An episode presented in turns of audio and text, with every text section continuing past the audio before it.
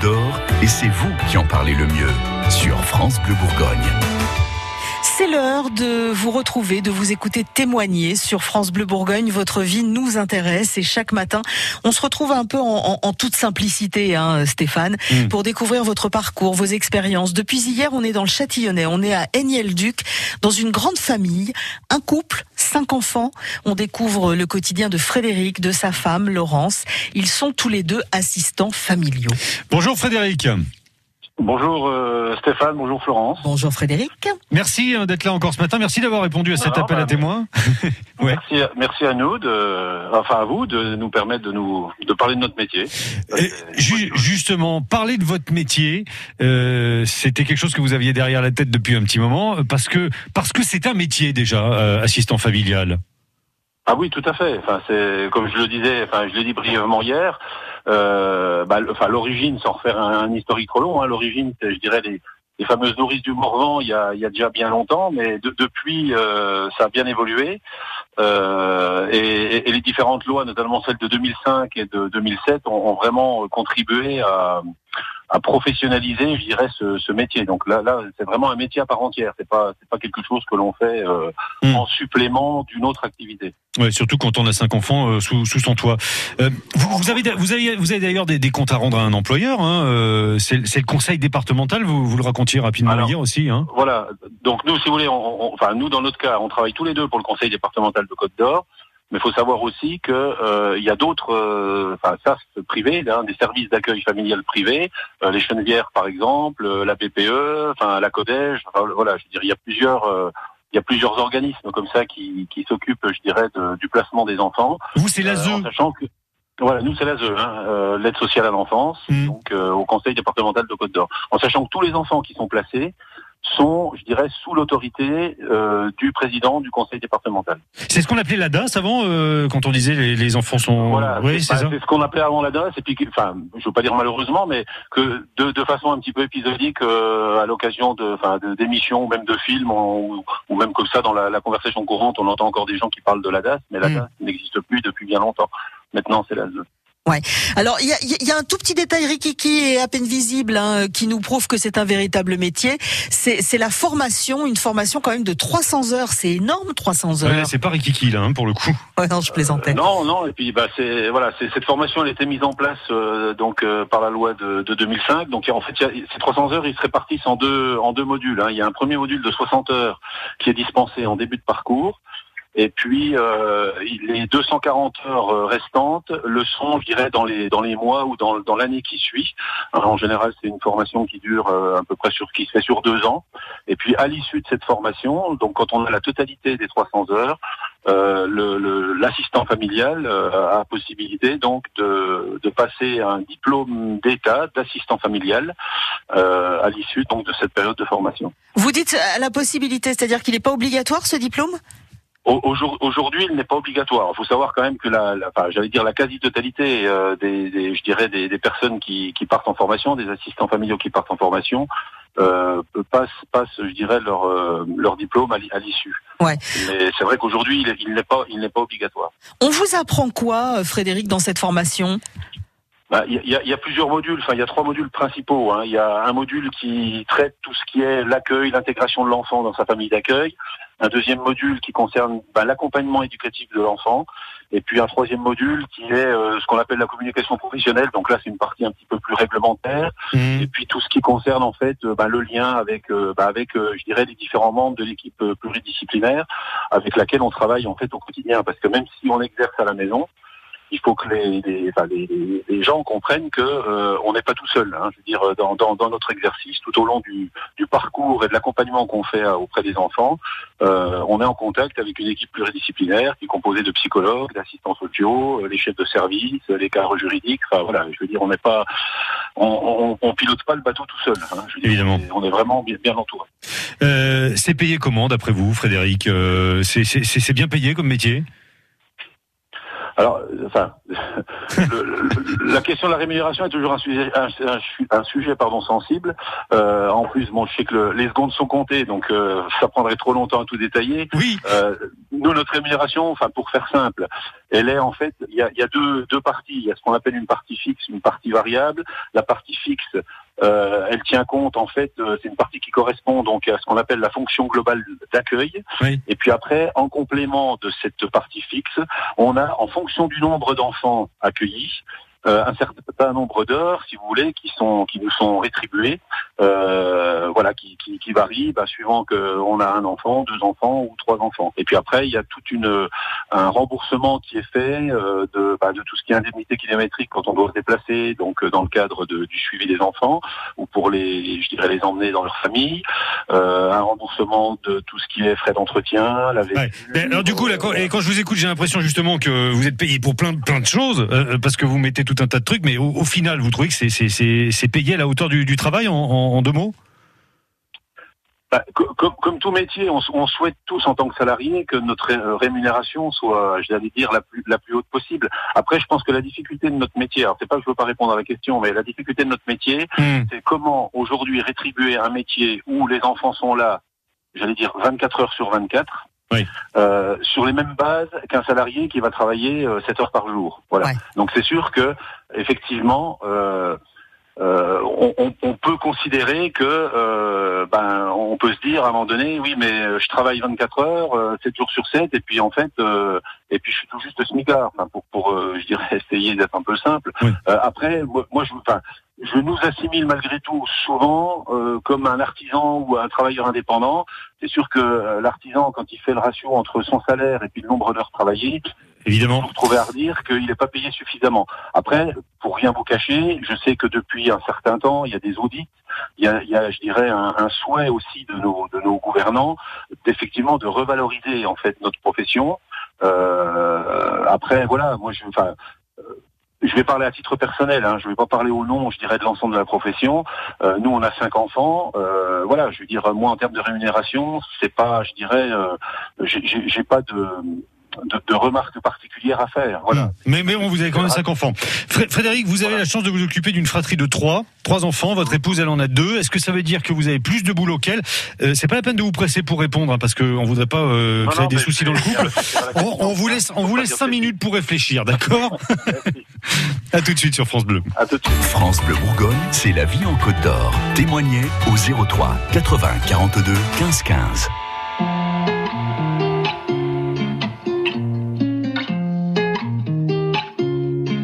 Malgré le temps qui passe, j'espère. Pourquoi je gagne et puis je perds? Comme un enfant qui on raconte une histoire de toi et moi. Malgré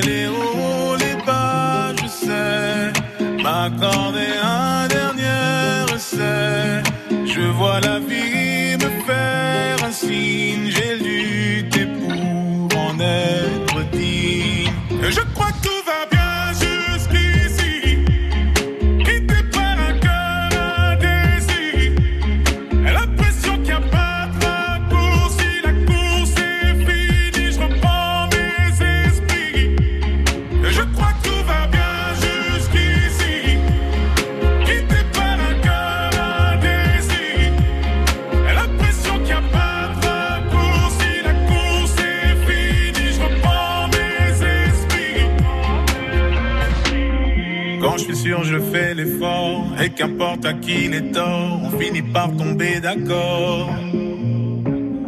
Parfois j'y vais un peu fort, je me méfie de l'eau qui dort. Et si c'était un coup du sort, malgré les doutes, je prends sur moi. Tu sais les coups, je ne les sens pas. Je me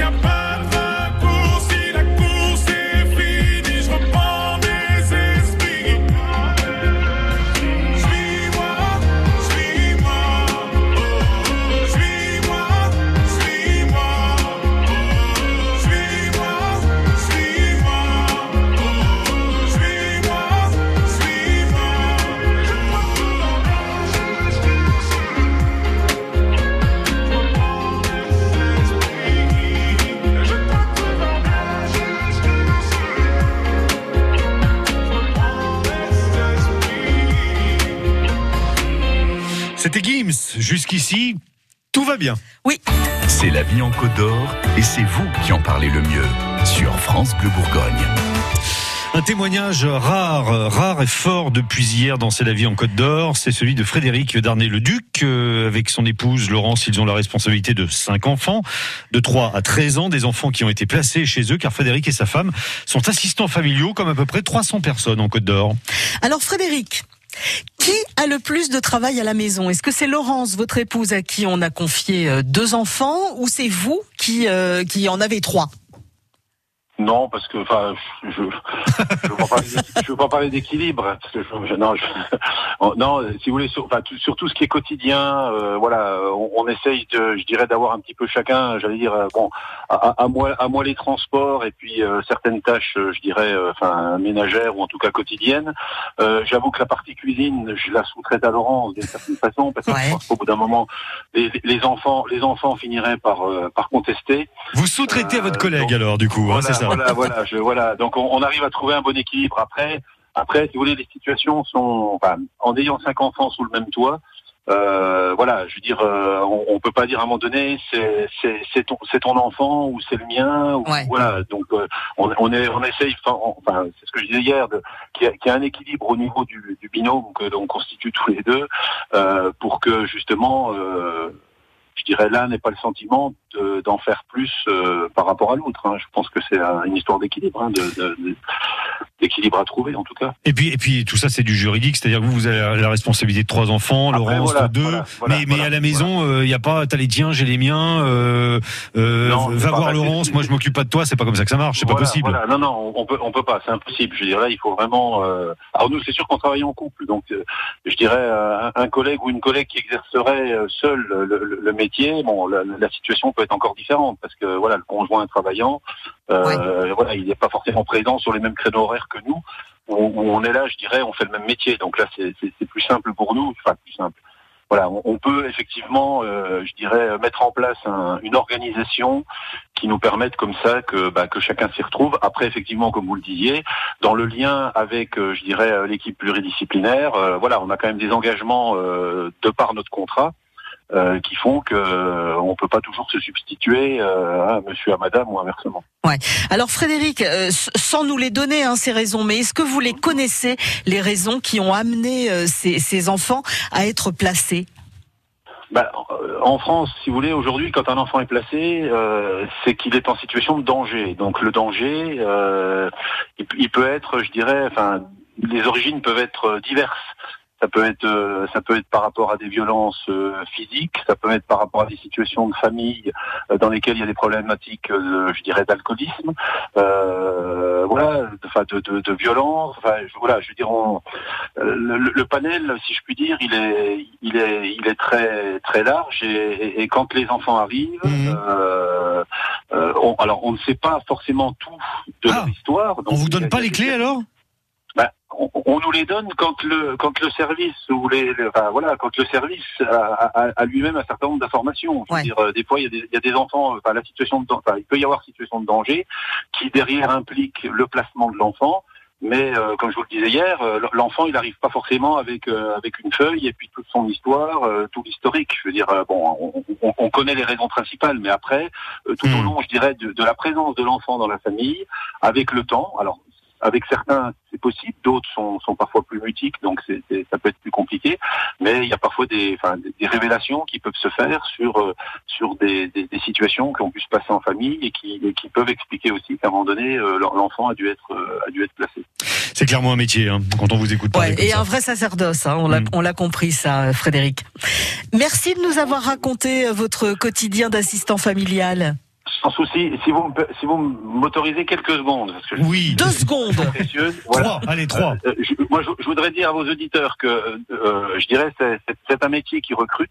Donc, s'il y a des auditeurs qui, au vu de ce qu'on a pu échanger pendant deux jours, euh, semblent séduits par le métier, donc c'est la, c'est la PMI, la protection euh, maternelle et infantile, euh, du, auprès du, donc, du conseil départemental qui s'occupe du, du, du recrutement. Et puis, si dans les personnes intéressées il y a des hommes, j'ai envie de leur dire euh, ben, n'ayez pas d'a priori, euh, n'hésitez pas, euh, foncez, voilà, parce Hmm. que parce qu'il faut aussi, il faut aussi des hommes. Hein. Je veux dire, on est, moi, je, je prends beaucoup de plaisir à travailler avec mes collègues femmes, mais s'il y a un peu plus d'hommes dans la profession, ouais, c'est pas mal aussi. Chose aussi. Donc euh, voilà, n'ayez pas, n'ayez pas d'appréhension, euh, allez-y. Ben, le message est bien passé en tout cas. Bravo pour tout ce que vous pouvez transmettre et euh, pour le boulot que vous faites avec avec ces mômes-là. Plein de courage à vous et, et à une prochaine, Niel Duc.